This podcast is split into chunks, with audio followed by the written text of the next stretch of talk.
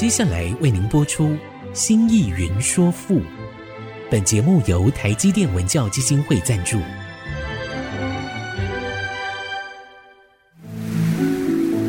从气盖山河的朝代风华，到细腻抒情的人生长叹，跨越朝代，开启诗词盛世，《新意云说赋》。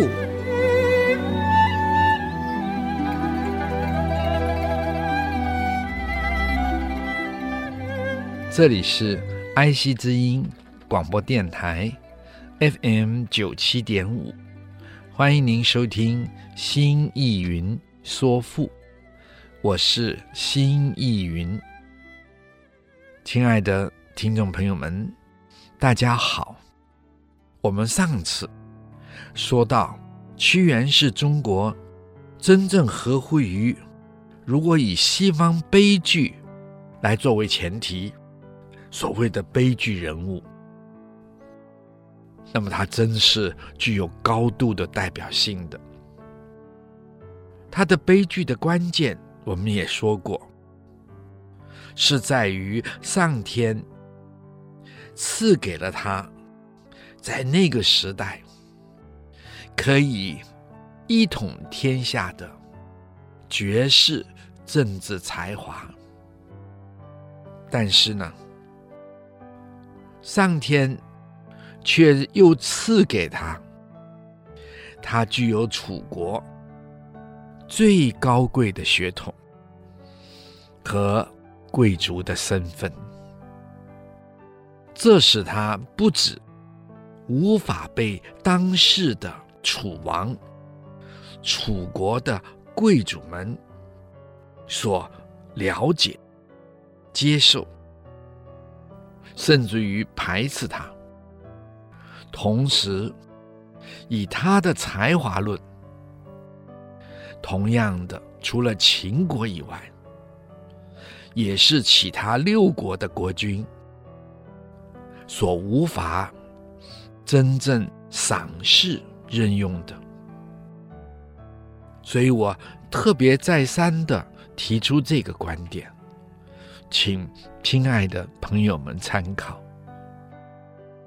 而这个就是合乎于西方，把悲剧人物，把悲剧放在他们整个文学的美学的戏剧的最高的美学的标准，这种一个伟大的人物。却活在一个夹缝之中，一个巨人的身体却被装在一个小瓶子里。而当时那个时代，有心统一天下，只有秦国，其他六国没有。也因此，也只有秦国是他可以一展长才的地方。不过，他绝对不可能前去。也因此，我们可以这么说吧：他被困死在上天最高的赏赐之中了。所以，屈原只有问天，而写天问。屈原在这样的一种忧烦之中，他。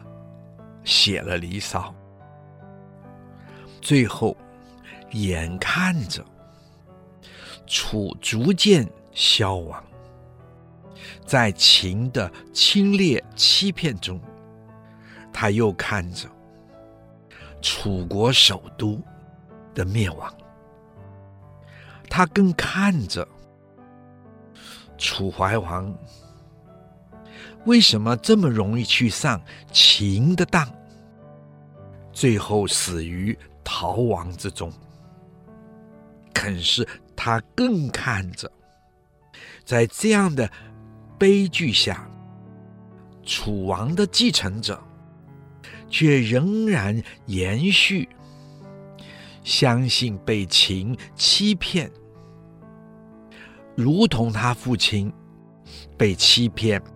走向死亡的道路，他仍然像他父亲一般，继续接受小人们奸臣的建议和谗言。这是让自己的国家、自己的民族，让楚国走上被灭亡的道路。为什么？这是为什么？其实，对屈原而言，这是一个不可解的谜团。也因此，面对这个大谜团，以屈原如此的天才、充满智慧而聪明的人来讲，这是不可思议的。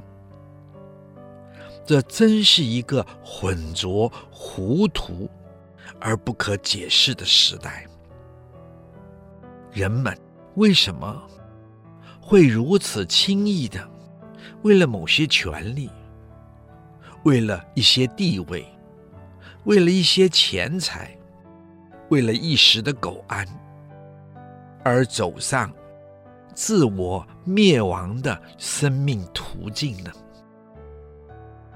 屈原带着这一大团的谜团，在他完全不能理解的认识里，最后。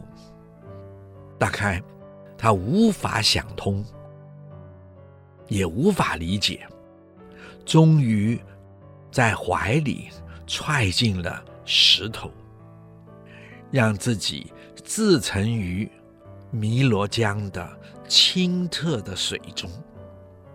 至少，他仍然坚持他原来的初心和对人类。对生命、对自己国家民族的爱，延续着历史上圣贤的道路，为历史再立一个典范楷模，而自沉于汨罗江。我们曾经说过，屈原的死不是今天一般人们。以为的走上了绝途，只有自杀，这是消极的；而他则是以身明志，以身殉道。那当然，这个道，朋友们可以深刻的来想想，因为凡言道，哦，有很多说法的。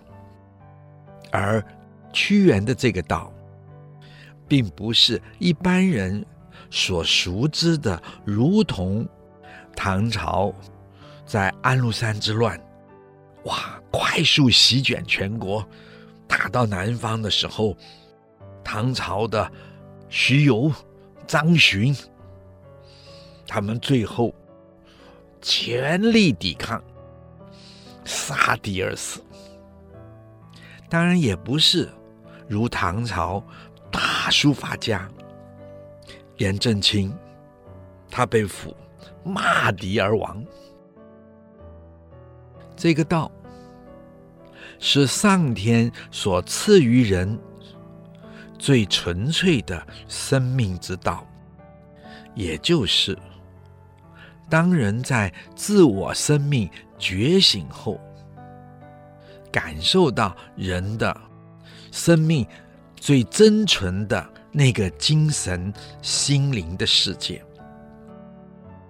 如果我们具体一点说吧，这也就是孔子归纳出来的孝悌、忠恕、仁义、礼智、信。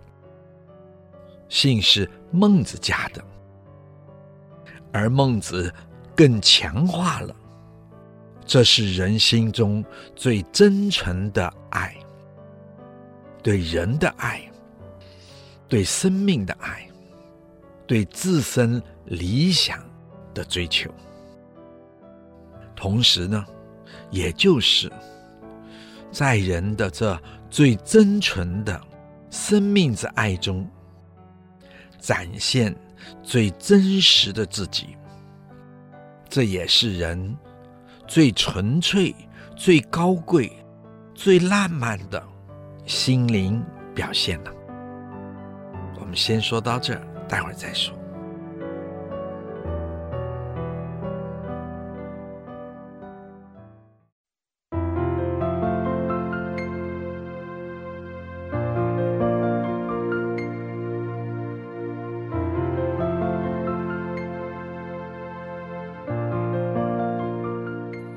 欢迎您再一次的回到了爱惜之音主科广播 FM 九七点五新意云说赋，亲爱的听众朋友们，屈原在他的诗篇里面不断的提出他原本的初心，他怀抱的初心。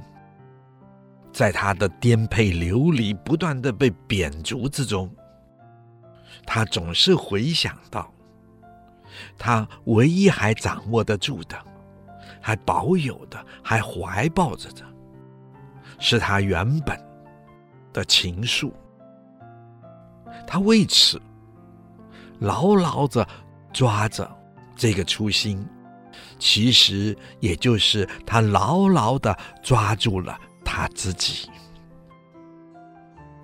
他希望用最真实、纯粹的我的自己活下去，即使他将面对死亡的时候，那么他也能够了无遗憾。在这一点上，他能够有始有终的。怀直抱情，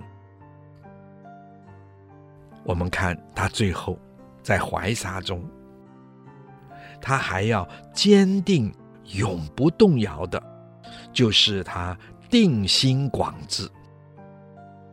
屈原真是一位真真实实实践了儒家孔孟所说的。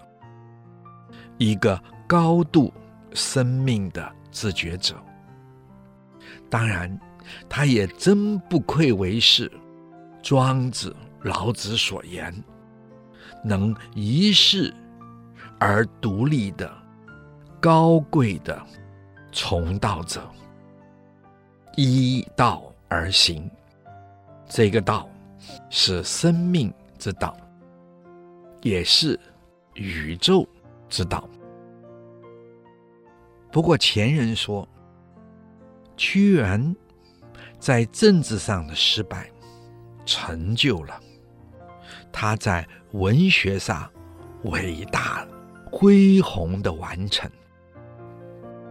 他们又说，屈原文学上的成就，就在于他有富厚北方学术的根基。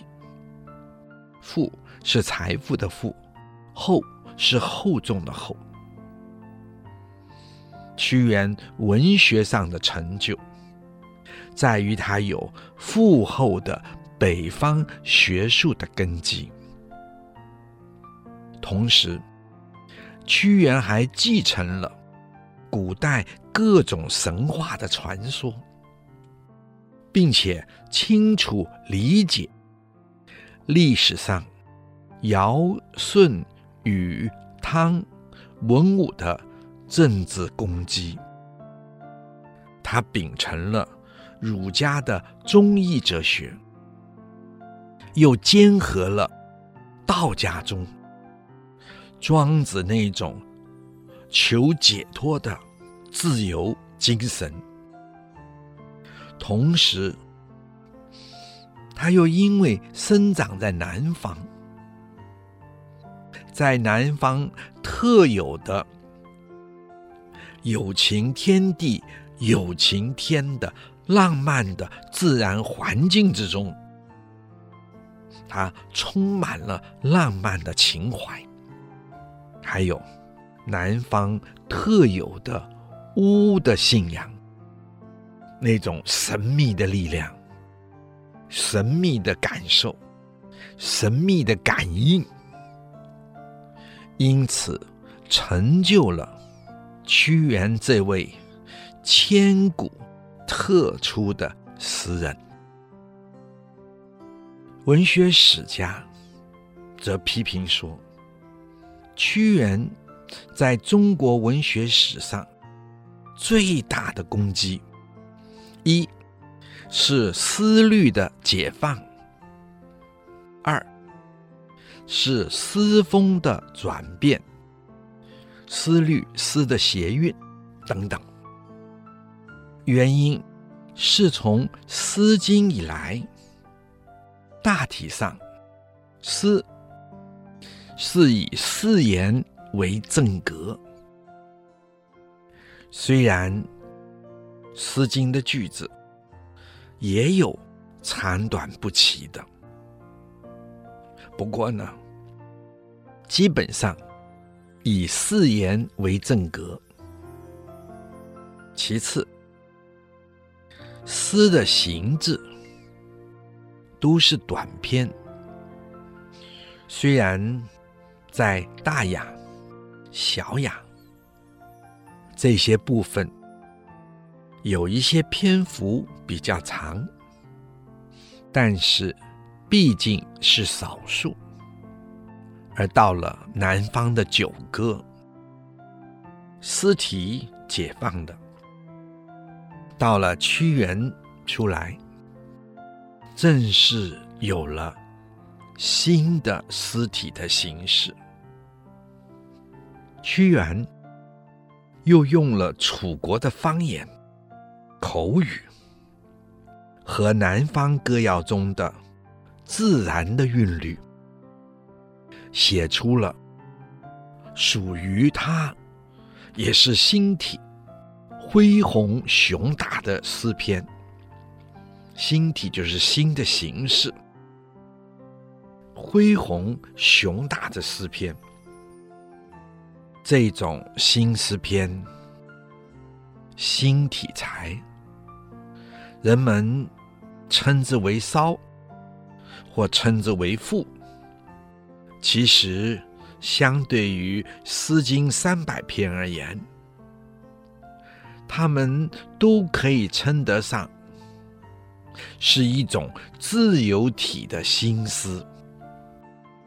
再者，前人又说，屈原的词赋也是诗风的转变。这是从诗三百篇的《诗经》的写实诗风，变成了浪漫的诗风，成为。极端浪漫的诗歌，他们说，屈原把幻想、情感、象征、神秘经验等种种的心理要素，都全灌注到诗歌中去，因而。这使他的诗歌的生命格外的丰富、灿烂、美丽而又情趣。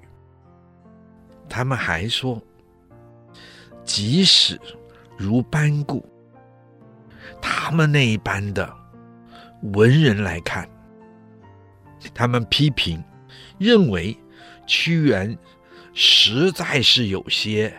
离经叛道，离经叛史，历史的史，离经叛史。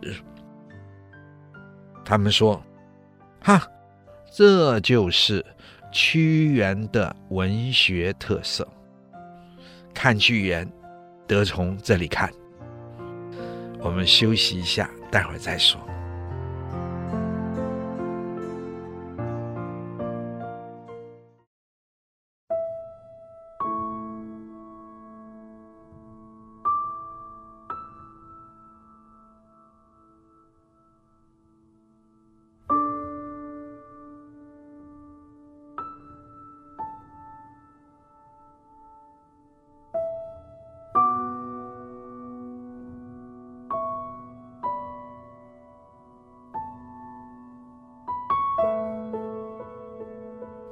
欢迎您再一次回到爱惜之音竹科广播 FM 九七点五，新艺云说赋。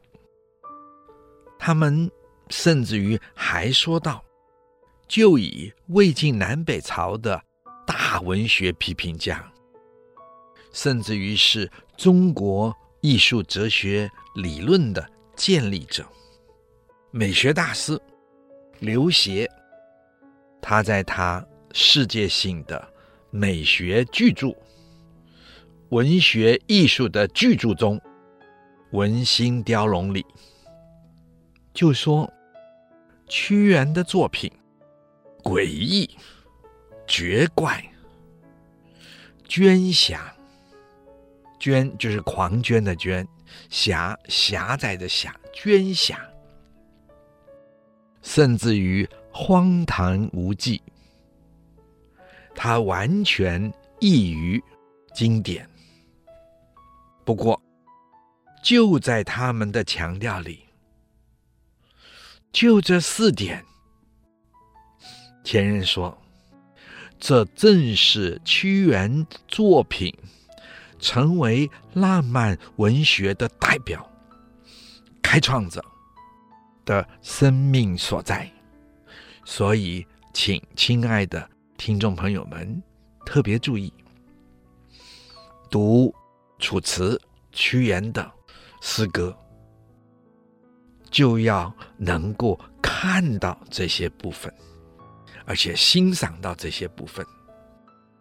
他们还说，屈原的心性是感情性的。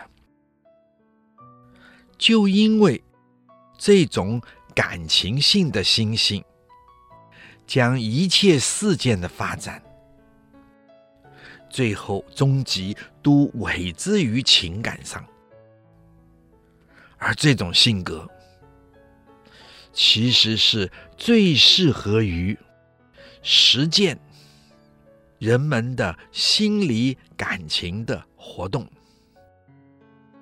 也因此。屈原的作品才可以展现出如此炽热、如太阳般光芒的情感。亲爱的听众朋友们，同意吗？我是完全同意的。我们再借用清末明初的思想大师，引领旧的。中国进入新的中国的最关键性人物之一，梁启超先生，他的话来看，他说屈原，屈原一生同时含有矛盾的两极的思想。屈原对实际的社会有着极端的。爱恋，但是他又对这实际社会中的现实层面的社会极端的厌恶，他又具有一个清明冰冷，如同水晶般的头脑，他能深刻的剖析哲理，可是他内心。又有着滚热的感情，致使得自己终日在自煎、自熬、自焚之中。屈原一方面绝不肯被恶社会同化，可是他自身的力量又不能感化。这个以恶的社会，他终其一生，只能以他个人的力量与这个恶社会拼斗，最后力竭而死。是以读屈原的诗歌，我们可以非常的了解他被这两种矛盾性纠缠，日日交战于自己的胸中，结果所产生的烦闷和痛苦，成为自身不能承担的生命的重量。于是，他自杀了。梁启超说：“要知道，屈原的自杀，其实是屈原个性上最猛烈、最纯洁的全部表现。”梁启超说的，我再说一次。他说：“要知道，屈原的自杀。”其实是屈原个性最猛烈、最纯洁的全部表现。梁启超还说，要是没有这个奇特的个性，是不可能产生这样峻拔瑰丽的文学。更重要的，请亲爱的朋友们注意，也就是梁启超还强调说。也唯有他的最后一死，更能使他的人格与文学永远不死了呀！沙俄时代，俄国的大文豪、大文学家、大思想家，我之所以称他为大，因为他影响了整个世界的走向。同时，他也就是西方，以至于全世界，在那个时代的大作家、大文学家托尔斯泰，他曾经这么说过：“人生许多的训教者，通常都是艺术的圣徒，他们对美、对神圣的坚持。”对真对善，绝不妥协的，保有他们的纯粹性，也因此，他们成为殉教者，而通常，他们都是艺术的圣徒。所以前人的文学评论家说，这两句话。应该可以刻在屈原的墓碑上，他是当之无愧的。亲爱的听众朋友们，你们觉得怎么样呢？我们接下来要说的，就是宋玉了。因为古来谈楚辞、谈词赋，都是宋玉。和屈原并称，所谓的屈宋、屈宋、屈屈原，亲爱的听众朋友们都知道，宋就是宋玉，玉就是美玉的玉，宋国的宋。前人说，宋玉还有谭乐，还有景猜等人。他们这几个人，都同属于屈派，就屈原这一派的南方诗人的代表。今天我们看《汉书·艺文志》的记载，谭乐的赋有四篇，不过就在汉已经遗失了。东汉已经遗失了，而景猜的赋已经不见于《汉书·艺文志》的记载上了。由此可知，这两人的作品到了东汉就已经失传。今天可供我们阅读研究的，只有。宋玉伊人的作品了。好，我们休息一下，待会儿再说。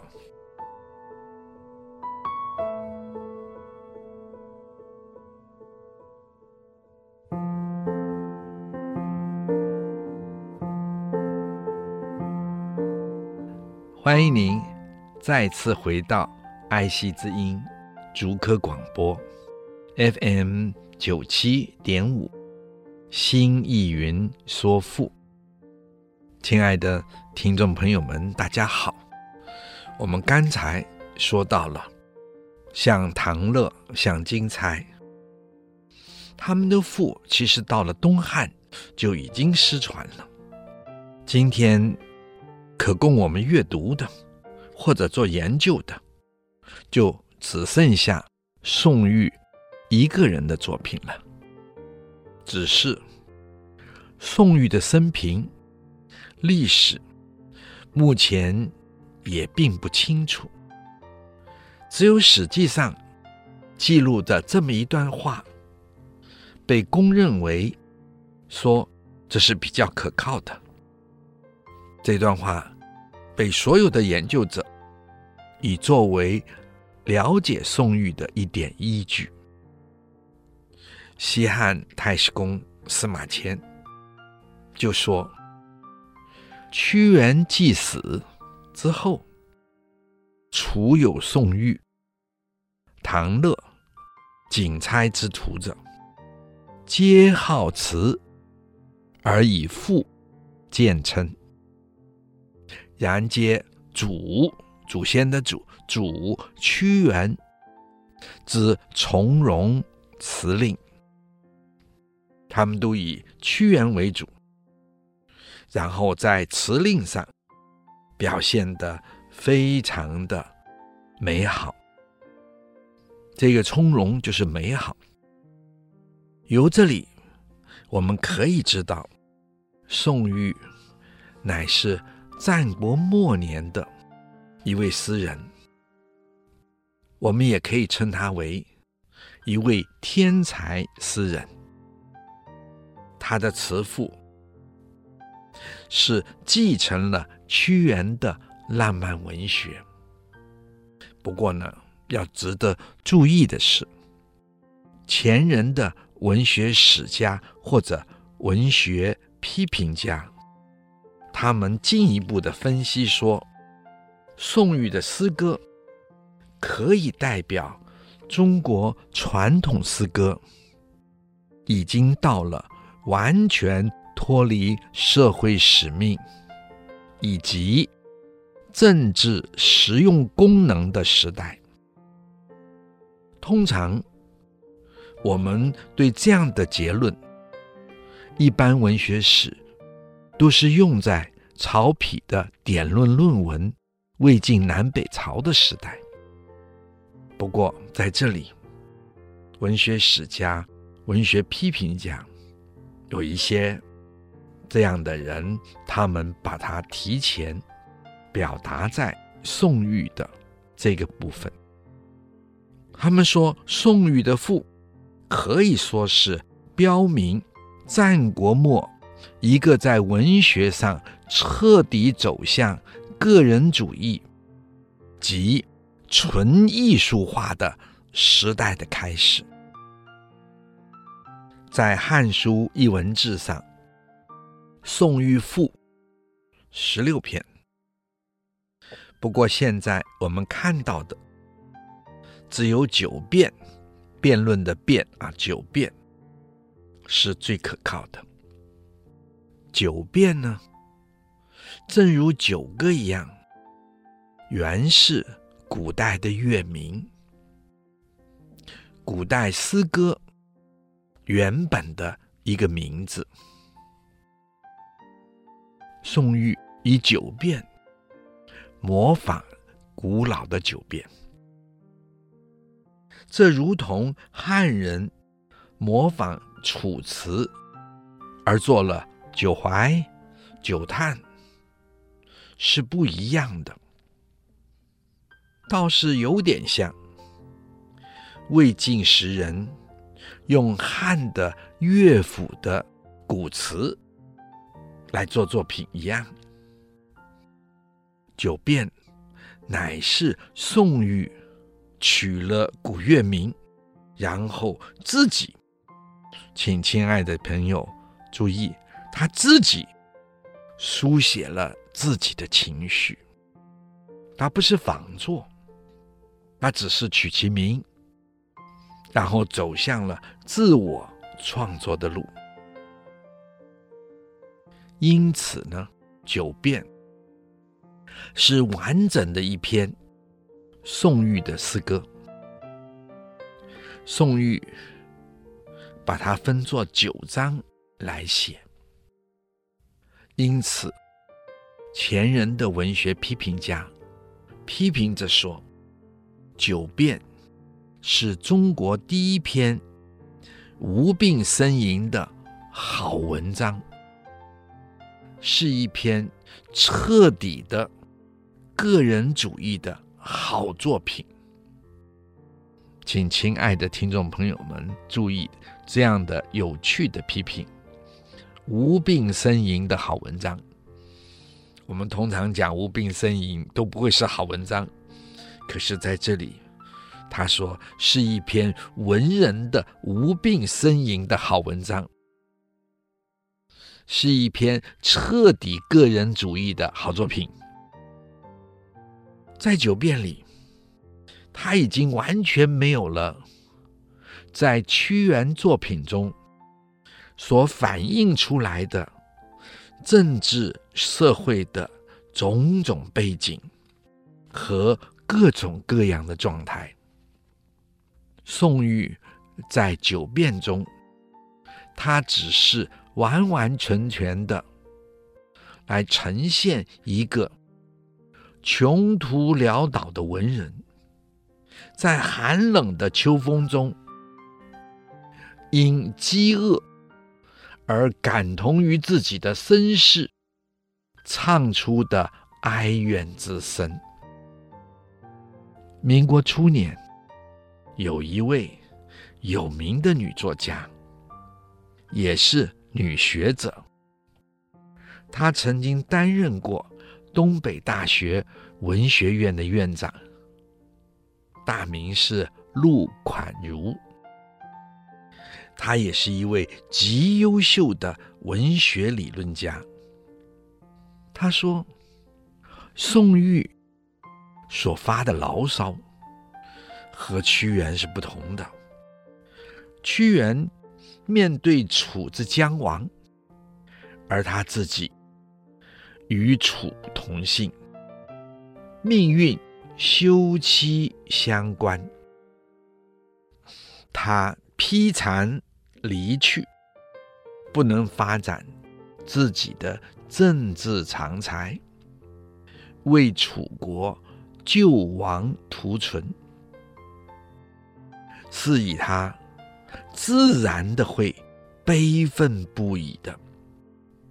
那么，这是他写所有作品的基本背景，也是基本情感，也是基本的心理状态。但是宋玉呢，他只是一个乡村中的贫士，贫贫穷的贫，贫士，士大夫的士。他为了生活，流浪各地，所有的努力只是为自己谋得一时的温饱而已。在不能如愿的穷困中，发之以诗歌。我们可以说，他们两个人都是同样是失败的政治家。可是，一个只是失败的政治家，另一个呢，却只是一个落魄的文人。两人截然不同。所以在这，我请亲爱的听众朋友们特别注意，陆款如教授他说，了解这两人的分野。就可以深入了了解九变的内容了，同时也可以看到九变在艺术上的一种跨越的进步，如它的音调更为和谐，用字更为深刻，描写更为细腻，他的文章诗歌确确实实达到纯艺术的阶段了。好，我们今天就说到这里。如果您有任何的问题或是想法，欢迎您留言 triple w 点 i c 九七五 dot com。刚刚提到的作品，我们也会放在节目的网页上，可以边听边参阅。新意云说赋，我们下次再会。领略赋中风华，朝代气象。新意云说赋，由台积电文教基金会赞助播出。台积电文教基金会邀您走进赋的一方天地，与人文经典相遇。